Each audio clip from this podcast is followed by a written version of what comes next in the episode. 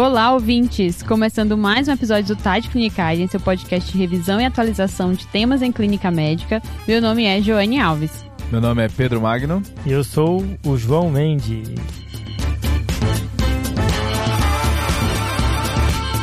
Finalmente, primeiro episódio de 2023, né? Exato. Inaugurando. Depois de um recesso, né, Jo? A gente Sim. colocou ali os dois episódios ali pra só preencher a lacuna, mas agora tá na hora de episódio original. Exato, com caso clínico. Já, já perdi a conta de há quantos anos a gente tá fazendo o podcast aqui. Quando, agora eu tenho que parar pra pensar, assim, quando é que começou mesmo? Foi 2020, 2019? Isso é um bom sinal, João. E pra começar bem o ano, nós vamos começar com caso clínico. Bom demais. E é um caso clínico, Jo, que muito ouvinte vai olhar o título e vai achar que não precisa ouvir, porque já domina essa queixa. Eu vou te falar que tudo que eu aprendi que é importante de dor de garganta, eu aprendi depois da faculdade, tá? Pra começar, né? Pra Pra começar.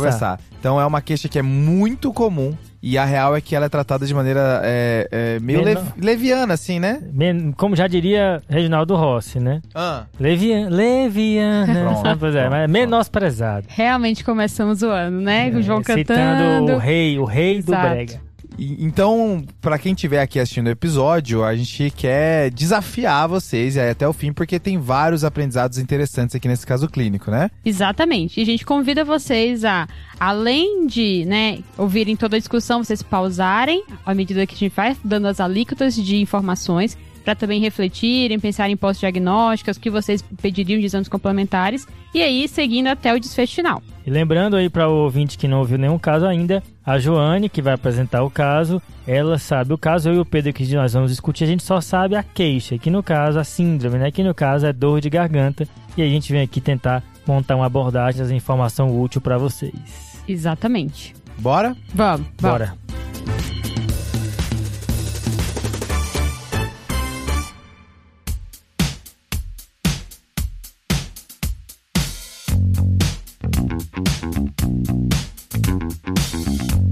Então, nós temos uma mulher de 22 anos de idade que começou com um quadro de dor de garganta e ela observou no dia seguinte já a presença de uma secreção purulenta. Purulenta, um dor para deglutir.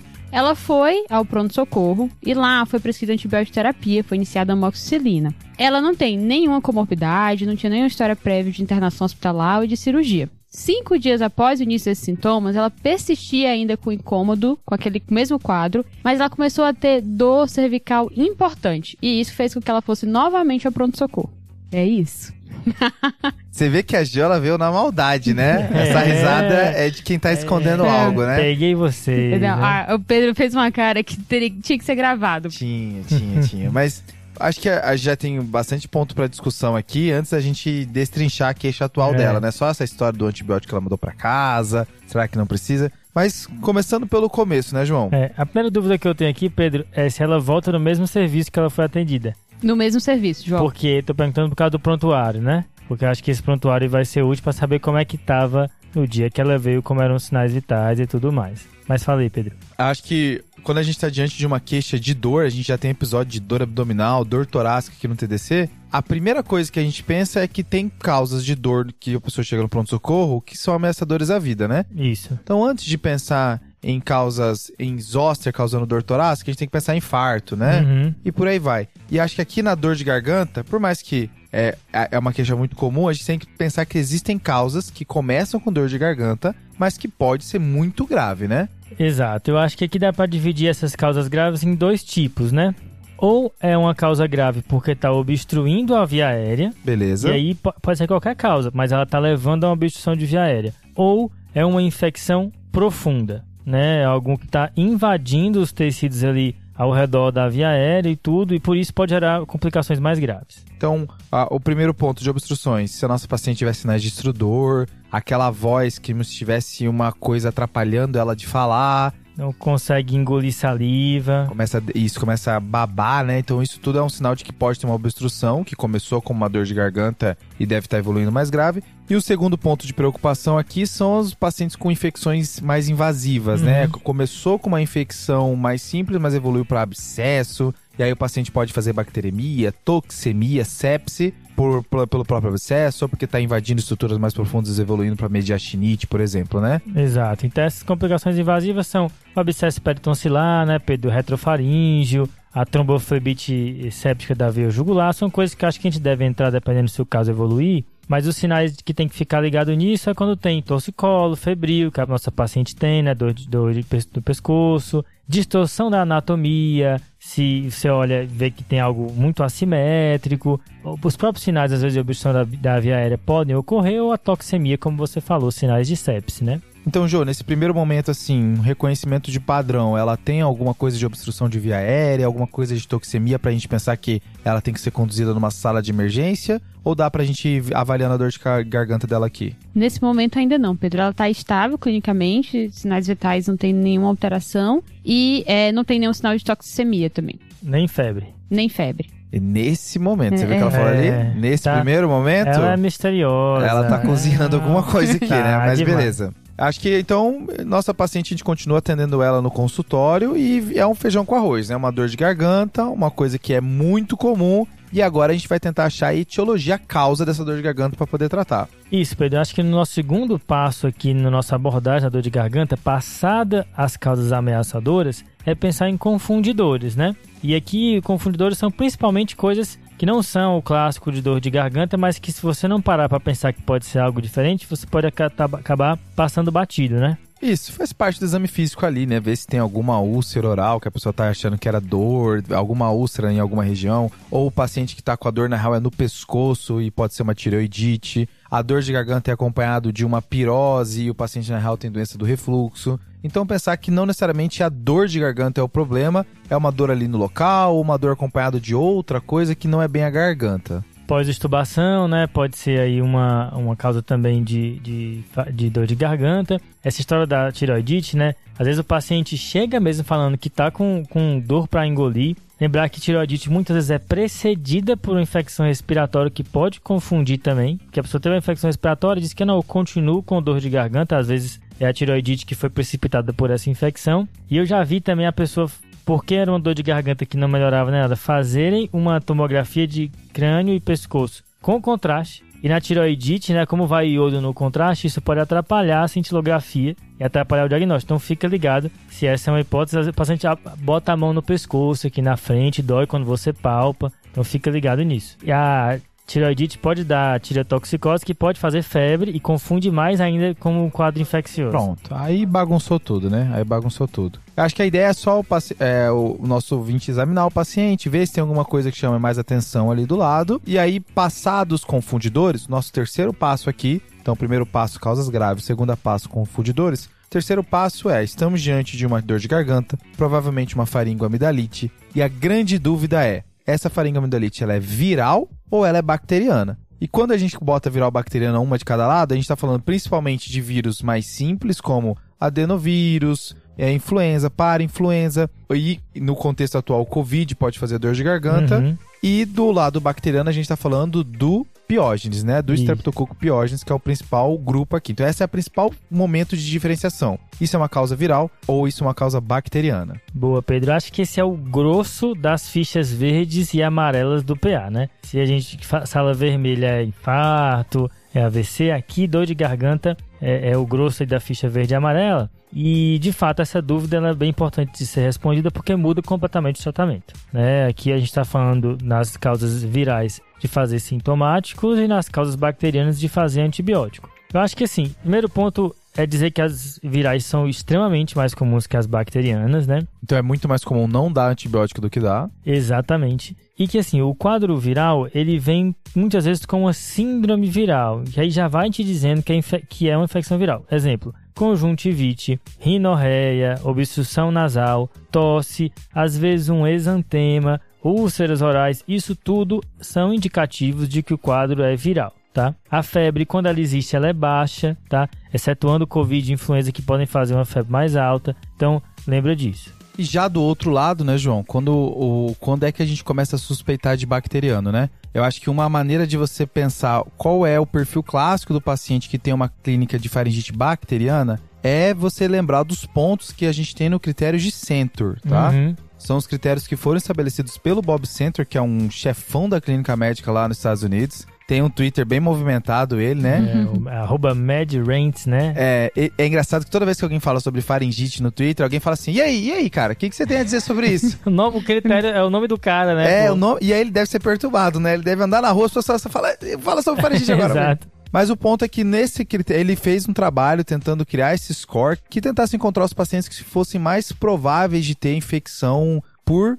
o Streptopiógenes, né? Uhum. E aí, dentro desse score, o que ele pontuou foi o seguinte, tá? Foram quatro características principais que a gente consegue rápido avaliar na nosso, no nosso consultório, tá? Manda aí as quatro. A primeira é presença de febre, tá? Uhum. Lembrando que essa febre pode ser medida ou até mesmo subjetiva. Se o paciente vem com história de febre, também vai pontuar. Se o paciente ele tem linfonodomegalia na região cervical, beleza? Na, Ok. Uma linfonodomegalia, região cervical anterior, É, lembrar que é anterior, né? Exato. E terceiro ponto, exudato nas tonsilas, né? Que é a Uhum. famosa placa na garganta, né? Que dizem que esse aqui é o que pesa mais, né? E a quarta característica aqui, que é a melhor pra mim, porque na primeira vez que eu vi foi um momento que foi de divisor de águas pra eu entender o quão importante é esse score, que sozinho eu não ia chegar nele, é a ausência de tosse, tá? Uhum. Pra mim fazia muito sentido o paciente ter infecção de garganta e dar umas tossidas, tranquilo, faz parte. Só que a presença da tosse, ela tá muito mais relacionada a infecções virais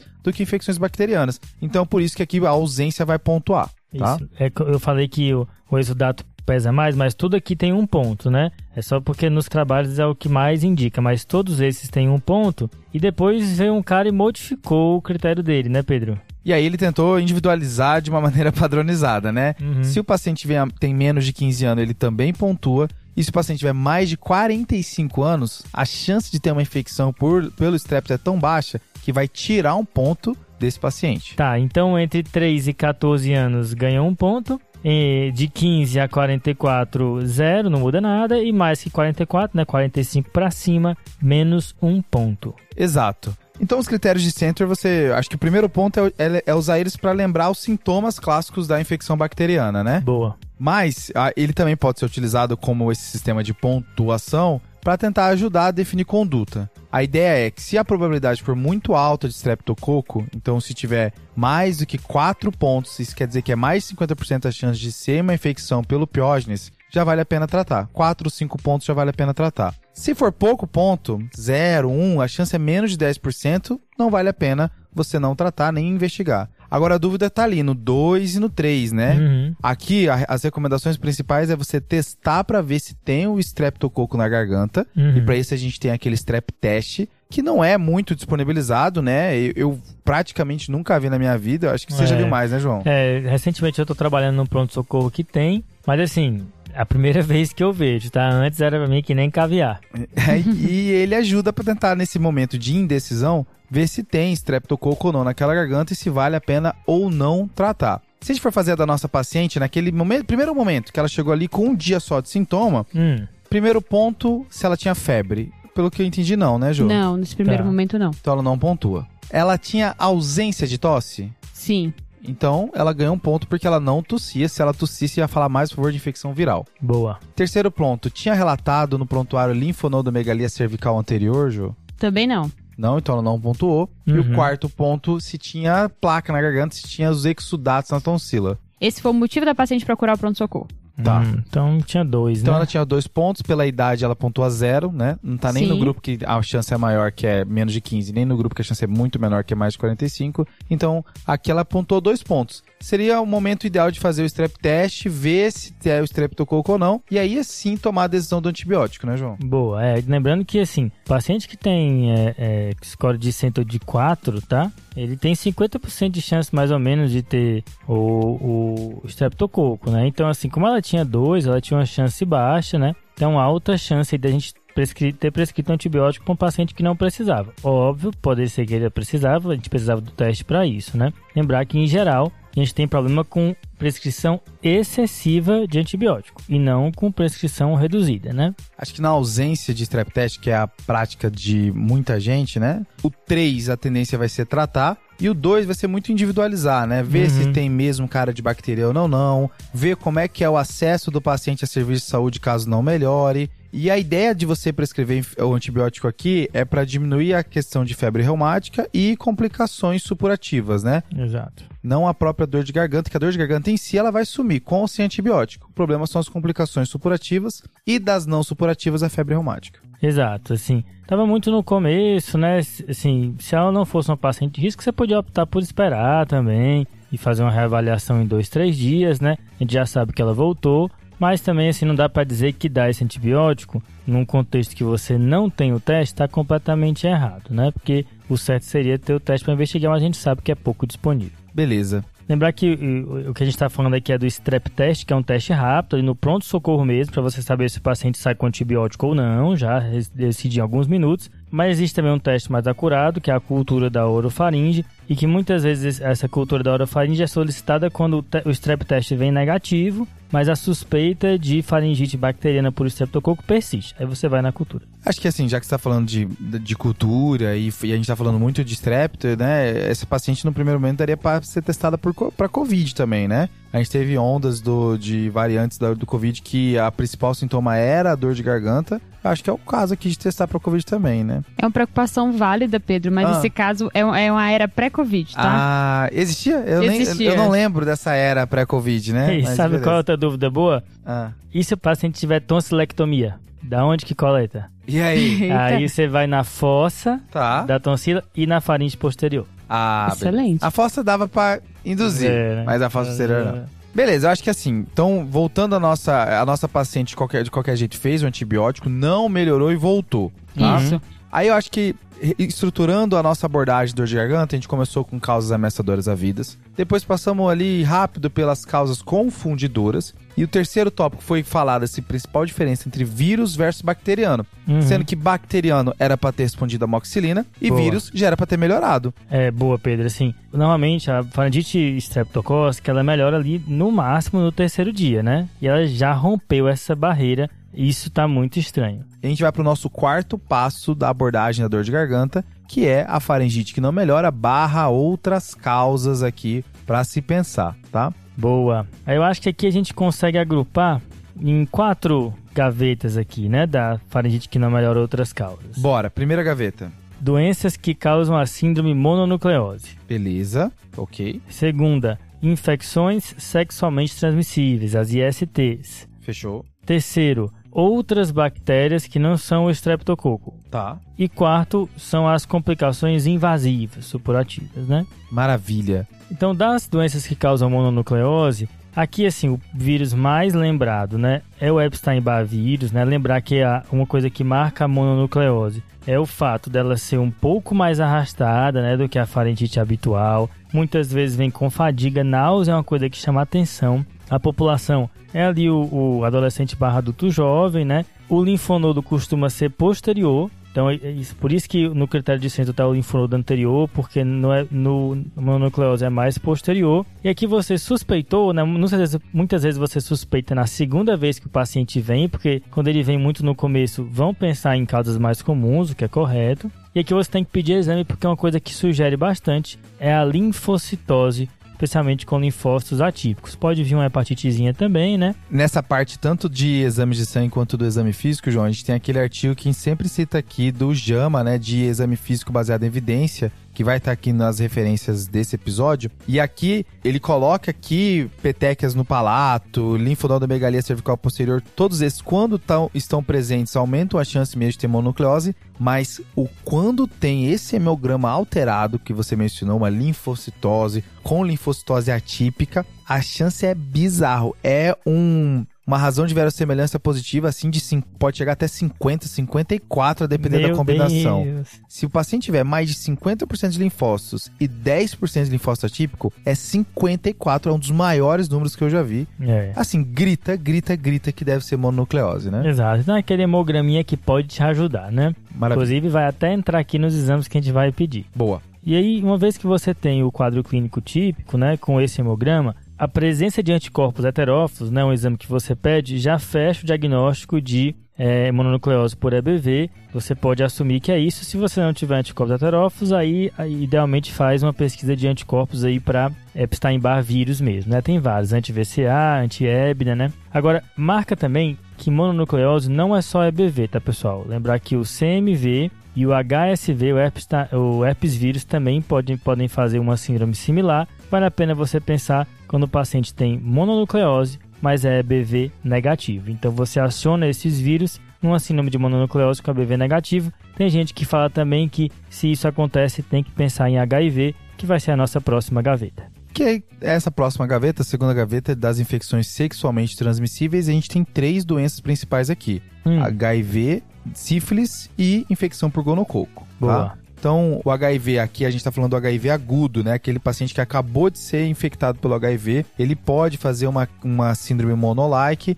e que é característica essa dor de garganta importante, podendo ter um rash também e linfonodomegalia disseminada. A gente tem um episódio que a gente fala, que a gente fala sobre HIV agudo, que é um bolos. Uhum. Aí, como os bolos não são numerados, tem que, tem que dar a localização geográfica. Sim. É entre o 100 e o 101, tá? Ah, beleza. Entre os episódios 100 e o 101 no TDC, tem um bolo sobre diagnóstico de HIV, que a gente menciona um pouco sobre quais exames pedir, porque aqui não necessariamente pedir anticorpo vai te ajudar. Tem anticorpo que vai positivar depois de quatro semanas de contato com o vírus sendo que o paciente acabou de ter o contato. Então aqui é o ideal você pedir outros exames, pedir a pesquisa do vírus direto, pesquisa de antígeno a depender de qual geração que é o anticorpo. Então é um desafio diagnóstico fazer o diagnóstico de HIV agudo que pode se apresentar como dor de garganta. Boa, uma coisa que marca também é a presença de úlceras mucocutâneas dolorosas, né? Isso chama bastante atenção para HIV agudo. Aí então vai ter que perguntar sobre fatores de risco sexuais. A população de risco é principalmente entre os 15 e 30 anos, óbvio que mais ou menos a depender da situação, mas a nossa paciente está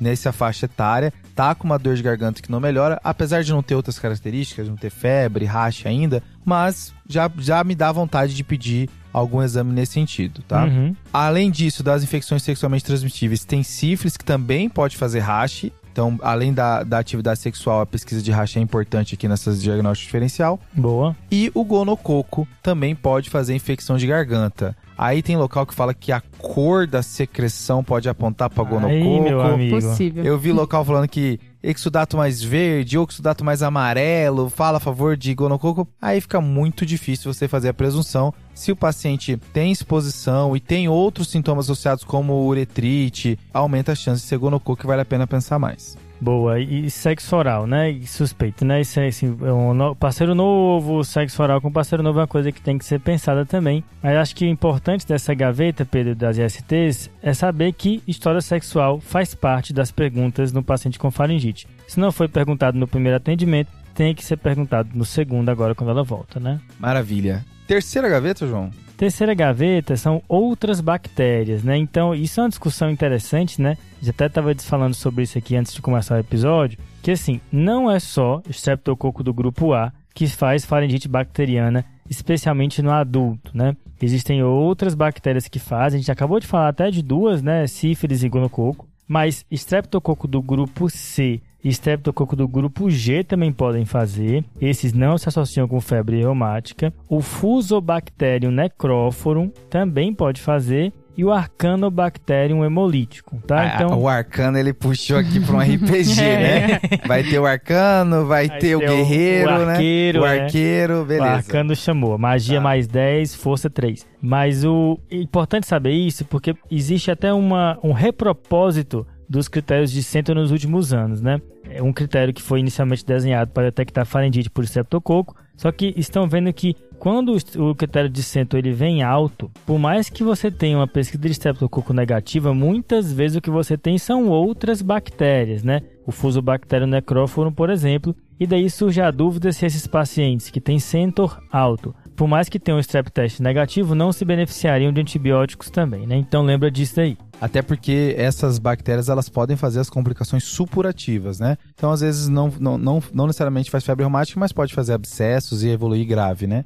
Tem uma outra bactéria que está nesse grupo aqui, tá, João? É a bactéria que vem com uma, uma secreção mais cinzenta, podendo fazer até uma coriza sanguinolenta aqui. Essa daí é aquela que você tenta tirar e se não sair, né? É, tem essa paradinha, que é a difteria, né? Então, pacientes não vacinados, pacientes que às vezes vêm de países em que tem maior chance de ter difteria, tem essa loucura aqui também. Tá? É, membrana que não sai, né? Mas antes de puxar a próxima gaveta, Pedro, acho que é interessante falar de um fenômeno, né? Que a gente falou de dar antibiótico aqui nessas situações. Existe uma coisa que acontece nas mononucleoses lá, que estão lá na nossa primeira gaveta, que é um fenômeno de surgimento de um rash, né? Após o uso de antibióticos, de amoxicilina, algo que pode acontecer nas mononucleoses, né? Isso muitas vezes é até motivo do paciente dizer que tem alergia à penicilina, mas não é, é um fenômeno que pode acontecer nesse cenário. Isso, o paciente achou que era bacteriano, começou a tratar com a amoxicilina e aí ele volta dizendo que teve um rash, aumenta a chance, pode, levanta a orelha que pode ser mononucleose. Até porque a mononucleose pode fazer exudato purulento, que muitas vezes vai motivar um antibiótico, né? Acho que ainda nesse tema dos rashes e dor de garganta, as infecções virais podem fazer um rash maculopapular, né? Mas o streptococcus e o arcanobactério também podem fazer um rash escarlatiniforme. Tanto é que a escarlatina é, é uma doença do streptococo, né? Que é aquele rash mais difuso, né? Que tem ali um aspecto áspero da pele, que na região perioral fica mais pálido. Então lembra que também existe esse rash nas faringites. Mas já passando de mononucleose, que é a primeira, infecções sexualmente transmissíveis, que são a segunda, outras bactérias, que são a terceira, a gente vai para a quarta e última gaveta, que são as complicações supurativas, as infecções invasivas aí das faringites. Exato, a gente chegou a mencionar algumas delas, né, na, no, lá no começo, no, quando a gente estava com medo do paciente estar mais grave do que a gente imaginava, mas a ideia aqui é lembrar que o paciente ele pode ter uma complicação, né, então é, você começou nesse, inicialmente apenas com uma faringite, mas depois evoluiu com um abscesso, por exemplo. E aqui tem dois abscessos que vale a pena destaque, que é o abscesso peritonsilar, que pode fazer aquele abalamento de úvula, pode fazer aquele trismo, onde o paciente tem hipersalivação e não consegue abrir a boca. Isso é uma conduta que pode se ficar grave e necessita de abordagem cirúrgica, de drenagem para poder resolver o quadro. E tem um outro abscesso que é perigoso também, que é o abscesso retrofaríngeo, que além da dor de garganta, o paciente pode abrir com dor de cervical. E o problema do abscesso retrofaríngeo é que no exame físico você não necessariamente consegue pescar ele como o periamidaliano, né? O peritonsilar. Então, às vezes, é só a história de dor na cervical, de um torcicolo, de uma dificuldade para mover o pescoço. Você já tem que pensar que pode ter um abscesso ali e tentar fazer um exame de imagem para tentar elucidar melhor. Ou de uma faringite que não melhora, né? Que tá, nossa, tô dando antibiótico, já era para ter defervescido, por que que tá prolongando tanto, né? É outra coisa que indica. E aqui, Pedro, além desses abscessos, tem outra complicação invasiva que merece destaque aqui, que é a tromboflebite séptica da veia jugular interna, mais conhecida como síndrome de Lemierre, né? Exato, João. A síndrome de Lemierre, ela ocorre principalmente quando tem infecção por esse fusobactério que você mencionou, o fusobactério necróforo. Esse é uma situação onde o paciente ele faz a trombose séptica ali, a tromboflebite séptica, fazendo infecções metastáticas, né? Podendo fazer um quadro de pneumonia, podendo fazer um quadro de parotidite, podendo evoluir para infecções à distância. E aí esse é um caso que o paciente pode evoluir grave também, fazendo casos de sepse, a gente tem alguns relatos de óbito relacionados à síndrome de Lemierre, né? E é interessante que não é só o fusobactério necróforo que faz, tá? Staphylo aureus pode fazer, Streptococcus pyogenes, Streptococcus anginosus, outras bactérias pode fazer, tá? Eu acho que vale a pena um cenário que eu não tinha claro na minha cabeça, mas já teve até publicação de caso relacionado a isso. Era um paciente que tinha bacteremia por Staphylo aureus persistente e aí pesquisava endocardite não achava, pesquisava osteomielite ou espondilodicite não achava e no final era tromboflebite séptica por Staphylo aureus. Quando foram mais na história, viu que tinha uma história de dor de garganta e depois viram na imagem que tinha uma tromboflebite séptica, tá? Poxa, interessante isso daí, viu? E outra coisa que vale a pena também de causa é que existe uma associação aí, ninguém sabe muito bem, entre mononucleose e LMR. Você tem uma mononucleose primeiro, infecção por Epstein-Barr e depois pode ter o, o a de LMR. Então fica ligado aí. Outra coisa que chama atenção é calafrio. Calafrio é uma coisa que febre alta, mais que 39 graus, também deve levantar aí a suspeita.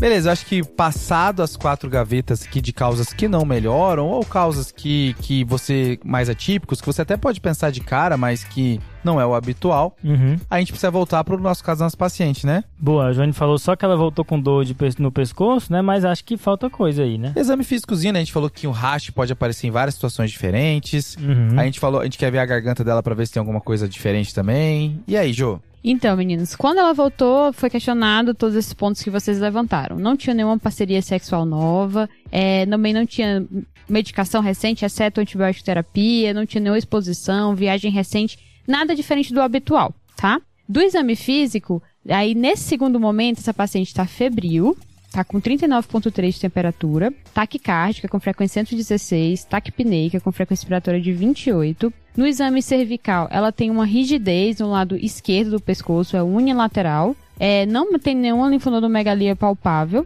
é só bastante rigidez. E na orofaringe, não é perceptível nenhum abalamento. Ainda não tem mais aquela secreção que foi descrita inicialmente, as placas, mas é, não, vê, não é visível nenhum abalamento, nenhuma outra alteração anatômica. Do restante do exame físico, cutâneo não tinha nenhuma alteração. E o que apresentava alteração era um murmúrio vesicular reduzido na base do hemitórax esquerdo, sem nenhum ruído adventício e também não tinha estridor, que foi uma coisa que vocês perguntaram no começo, né? Aqui ela permanecia sem esse sintoma. Boa. É aqui, amigo.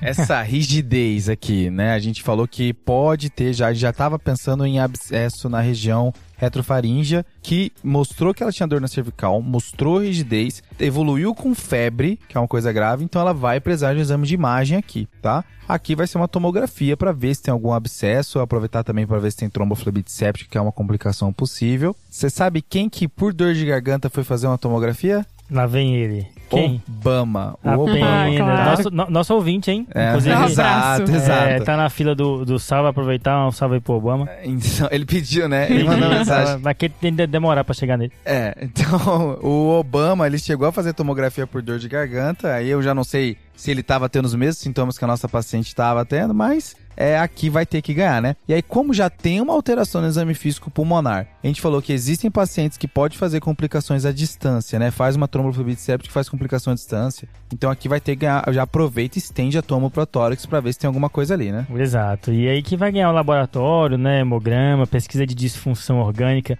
Lembrar que existe faringite que faz bacteremia, mesmo até sem complicação local. Inclusive, a primeira vez que eu usei antibiótico na vida, o Pedro tava nessa ocasião, tá? A gente ia gravar um episódio e o João tava tremendo de febre, né? Assim, eles olharam pra mim, cara, o cara tá séptico, porque assim, eu tava com frequência de 140, tava ruim, ruim mesmo, assim. Você vê co- como é que uma faringite bacteriana realmente derruba a pessoa. Então, eu acho que se coletasse cultura de mim ia vir positivo. Mas eles falam que é pra coletar cultura mesmo, porque pode vir, esses pacientes fazem é bacteremia. E uma coisa que também me deixou na dúvida aqui é que existe, estreptococo pode fazer meningite, né? Então, essa, ela tem essa, essa dor no pescoço, é tudo óbvio. Assim, a primeira dúvida aqui é complicação local, seja abscesso, seja tromboflebite séptica, mas se não acharmos nada nesse sentido, talvez pensar em meningite também como complicação. Como ela não tem hipotensão ou uma alteração no nível de consciência, acho que dá pra gente colocar ela como aquele quadro de sepse possível, né? Uhum. Aonde você espera os exames iniciais pra começar antibiótico de amplo espectro, tá? então não, não necessariamente precisaria entrar rápido na primeira hora, porque Uhum. ainda pode ser, como o João falou, só uma faringite e fazendo todos esses sintomas mais fortes. Mas é aquela paciente que você já tá olhando ela meio torto já, porque pode evoluir mal. Você fica ah, engatilhado pra começar antibiótico aqui pra ela Boa. de amplo espectro. Então, meninos, aí ela tinha exames complementares, uma hemoglobina normal de 12,5, uma leucocitose de 18.900 com predomínio de neutrófilos, sem é, linfocitose, plaqueta de 385 mil, PCR aumentado de 318, função renal normal, exames, demais exames laboratoriais todos normais, bilirrubina, CGO, TGP, não tinham disfunções orgânicas e as sorologias todas eram não reagentes, tá? HIV, EBV, toxo, MV, VDRL, tudo não reagente. E a tomografia jovem? Então, a- inicialmente foi realizada a ultrassonografia cervical, que viu que a veia jugular interna esquerda tinha paredes espessadas, sem fluxo ao Doppler,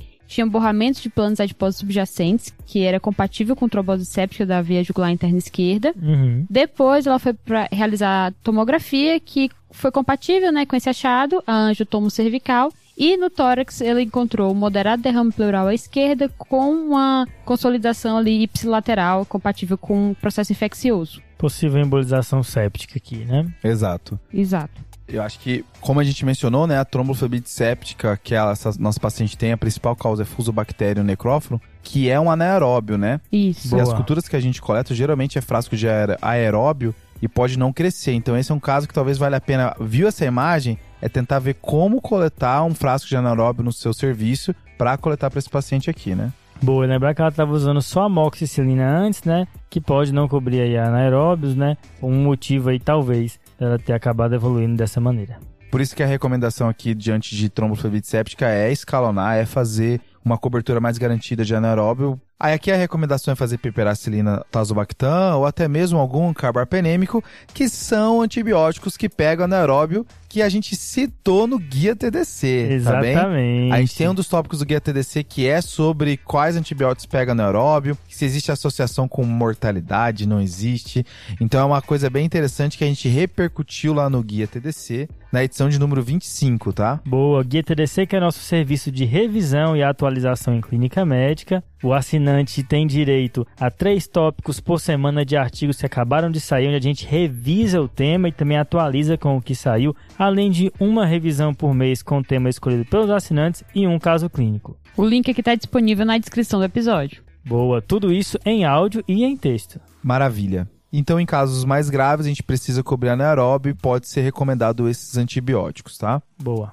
E é um, como a gente mencionou, é um caso potencialmente grave aqui, tá? A gente tem relatos de pacientes que vão a óbito e são pacientes jovens, né? O fusobactério gosta da idade entre os 15 e 30 anos, parecido com as infecções sexualmente transmissíveis. Então, é uma idade ruim, assim, que você nem pontua nos critérios de centro, então não é pra ter streptococo e pode ter em dor de garganta se fantasiado de streptococo. Uhum. Então, a gente tem vários relatos de pacientes que foram a óbito por esse por, por séptica, mas apesar disso, o tratamento ainda é puramente antibiótico-terapia, né? Exatamente. Existe dúvida quanto à anticoagulação, né? Ninguém sabe o que fazer. E, de última análise, se não tá melhorando com nada, pode ser feita a ligadura da, da veia jugular, mas o principal é antibiótico. É uma paciente que a média de hospital é 25 dias, uma semana, Caramba. né, uma semana de UTI, então realmente é um quadro grave.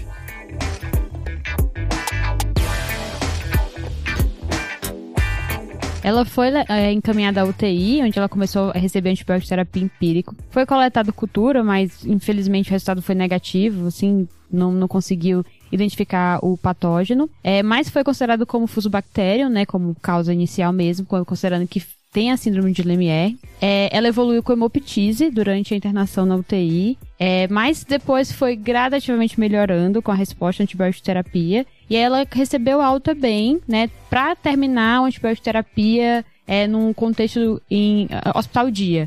Eles depois mudaram para um esquema de ceftriaxona com metronidazol, e aí ela recebeu alta com metronidazol oral e cef- ceftriaxona endovenoso. Maravilha, Jo. Aprender com caso é sempre bom. Aprender com caso que o paciente melhora no fim, melhor Sim, ainda, né? É, Exato. ainda bem que deu tudo certo aí com essa paciente, né? Jovem aí. Ainda bem que deu tudo certo, ainda bem. Eu já vi, assim, o, o próprio Bob Center mencionando que tem que pensar em sinais de alarme quando para pensar em LMR quando você vê pacientes com tremores, como o João mencionou, né? Os calafrios bem Sim. importantes, edema de pescoço, problema para hipersalivação, né? Problema para começar a engolir a própria saliva e quando a infecção dura mais de cinco dias, né?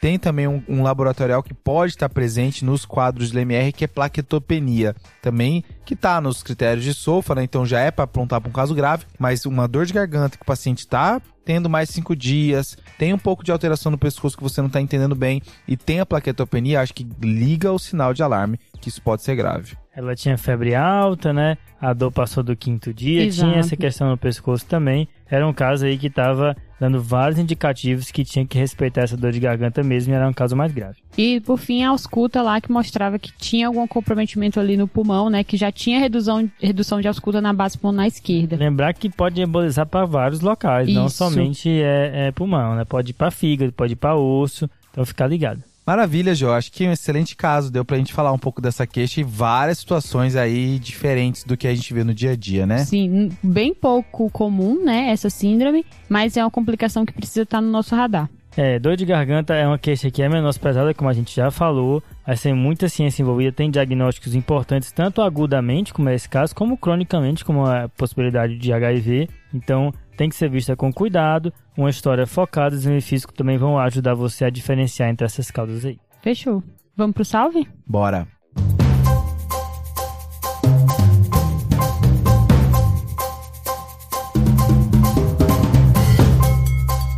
E começando com você, Jô, para quem que vai o seu salve? Tenho dois salves, Pedro. O primeiro é pro Rafael Machado, que ele é interno da Federal do Acre, a UFAC. Ele disse que é muito fã do TDC e, e já pediu várias vezes o abraço, então fica aqui o nosso salve para ele. Salve! E o outro salve é pro Ian Vilas Boas. O Ian, ele faz faculdade de medicina lá na Unesp Botucatu. E ele também é muito fã, ele já tá no internato também. E diversas vezes compartilha o nosso. Várias. Né, várias. Muitas. Compartilha o nosso conteúdo. Então fica aqui nosso abraço pro Ian também. Um abraço, Ian. Abraço, Ian. Valeu demais.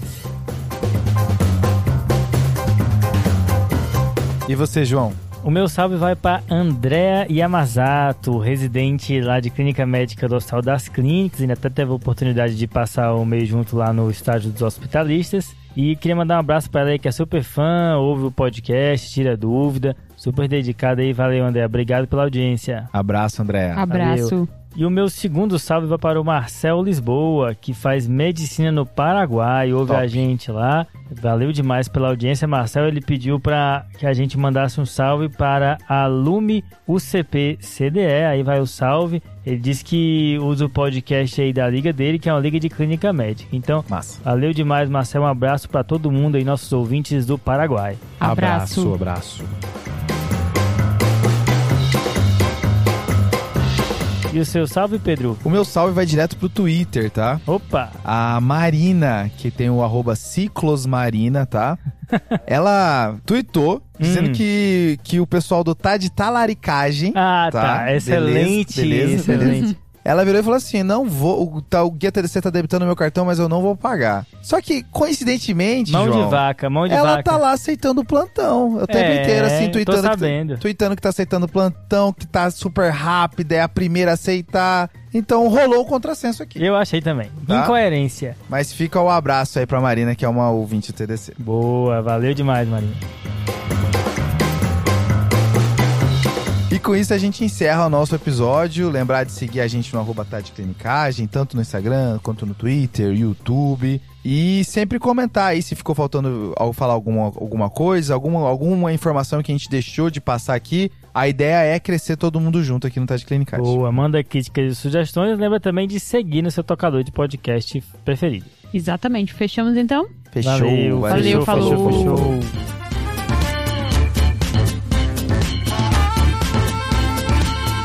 Esse podcast tem como objetivo educação médica. Não utilize como recomendação. Para isso, procure seu médico.